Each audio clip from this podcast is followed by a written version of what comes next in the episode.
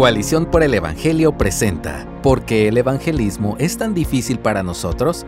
Escrito por Jim Donoghue. En octubre de 1987, Jessica McClure, de 18 meses de edad, cayó 6 metros por una tubería de agua abandonada de 8 pulgadas de ancho, donde quedó atrapada durante tres días. Una de sus piernas, atascada torpemente por encima de su cabeza, era lo único que impedía que siguiera cayendo. En el mismo punto en el que Jessica se detuvo, la tubería se ensanchó considerablemente, quedó colgada en un vacío de unos 22 metros. Hicieron falta miles de trabajadores y perforaciones a través de una roca casi impenetrable para salvarla. No es de extrañar que se considere uno de los mayores rescates de todos los tiempos. La misma perseverancia, sacrificio y compasión que demostraron los rescatistas hacia esta bebé están presentes en una de las parábolas de la Biblia. En Lucas 15, un pastor deja a 99 ovejas para buscar a una de ellas que se ha perdido, representando el extraordinario corazón de Dios para rescatar a hombres y mujeres perdidos. Jesús hace una pregunta retórica. ¿Qué clase de pastor dejaría así nomás morir a una oveja perdida?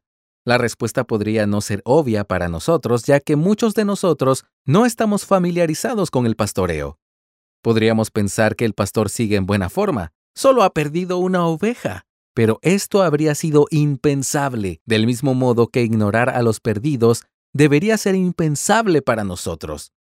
Es demasiado fácil para mí descuidar el acercamiento a los perdidos. Esto plantea algunas preguntas incómodas. ¿Por qué con frecuencia estamos menos interesados que Dios por los perdidos? ¿Por qué a menudo se deja de lado algo tan central para la misión de Jesús? Lucas 15 nos muestra tres razones por las que la evangelización que Jesús hizo tan bien se siente tan difícil para nosotros. Número 1. No vemos el peligro. El pastor que representa a Cristo sabe que una oveja perdida es una oveja muerta por eso la busca sin pensarlo dos veces. Una oveja es una presa fácil para los leones, los osos o los lobos. Sus defensas son patéticas. Está perfectamente indefensa. ¿Sabes qué? Los incrédulos están indefensos al igual que las ovejas. Ellos también están en gran peligro, sin manera de salvarse. Todos estamos justamente condenados al estar separados de Cristo. El peligro que espera a los perdidos es mucho peor que cualquier cosa que podamos imaginar. El castigo eterno es un resultado necesario de la justicia santa de Dios. Puede que no queramos pensar en ello, pero el amor de Cristo nos obliga a tener presente el juicio que merecemos. Si vemos como Él ve, nos moverá a tender con su amor compasivo la mano a los que nos rodean. Número 2 no vemos el valor. Lo siguiente que hace el pastor es impactante. Deja 99 ovejas para ir tras una.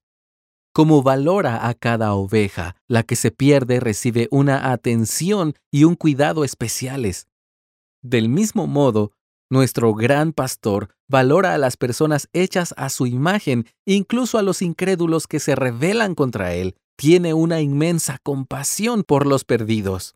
Los fariseos que escucharon el mensaje de Jesús no valoraban a las personas como él lo hacía, ni compartían su deseo de edificar la familia de Dios. De hecho, luchaban por mantener a las personas fuera de su comunidad, prefiriendo un club más pequeño y elitista. Estaban contentos con su grupo cómodo. ¿Lo estamos nosotros? ¿O recordamos que Dios quiere utilizarnos para expandir nuestra comunidad valorando a los vecinos que nos rodean lo suficiente como para ir tras ellos? Número 3. No vemos el gozo. Imagina al pastor después de días de búsqueda. Por fin ve a su oveja perdida. Corre hacia ella. La revisa.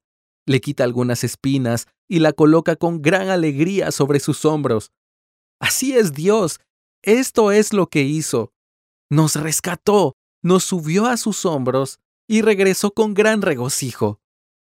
A menudo nos perdemos el gozo de la evangelización. Parece difícil, sucio e incómodo. Tememos el rechazo. Dudamos incluso de que funcione. Pero aunque el evangelismo puede ser intimidante, hay un inmenso gozo al otro lado. De hecho, no hay nada en este mundo que traiga más gozo que ver a alguien perdonado de sus pecados y rescatado de la ira de Dios. Sí, será una tarea ardua. Sí, dará miedo. Sí, tomará tiempo y exigirá sacrificios. Pero nos espera un gozo inefable. Tal vez una de las razones por las que no compartimos el Evangelio es que no hemos probado muy a menudo este gozo de ver a los pecadores rescatados. No sabemos o hemos olvidado lo que se siente. Pero fue por el gozo puesto delante de él, dice Hebreos 12.2, que Jesús soportó la cruz, se sacrificó por el gozo puesto delante de él y quiere que nosotros hagamos lo mismo, quiere que compartamos su compasión por los perdidos, imitando su perseverancia, su sacrificio y su compasión, para que podamos participar en gozo abundante. Imagina la exuberancia del rescatista cuando salió del pozo, sosteniendo a la pequeña Jessica en sus brazos. Ese es el tipo de gozo que nos espera cuando seguimos los pasos de nuestro buen pastor, quien vino a buscar y salvar a los perdidos. Gracias por escucharnos. Si deseas más recursos como este, visita coaliciónporelevangelio.org.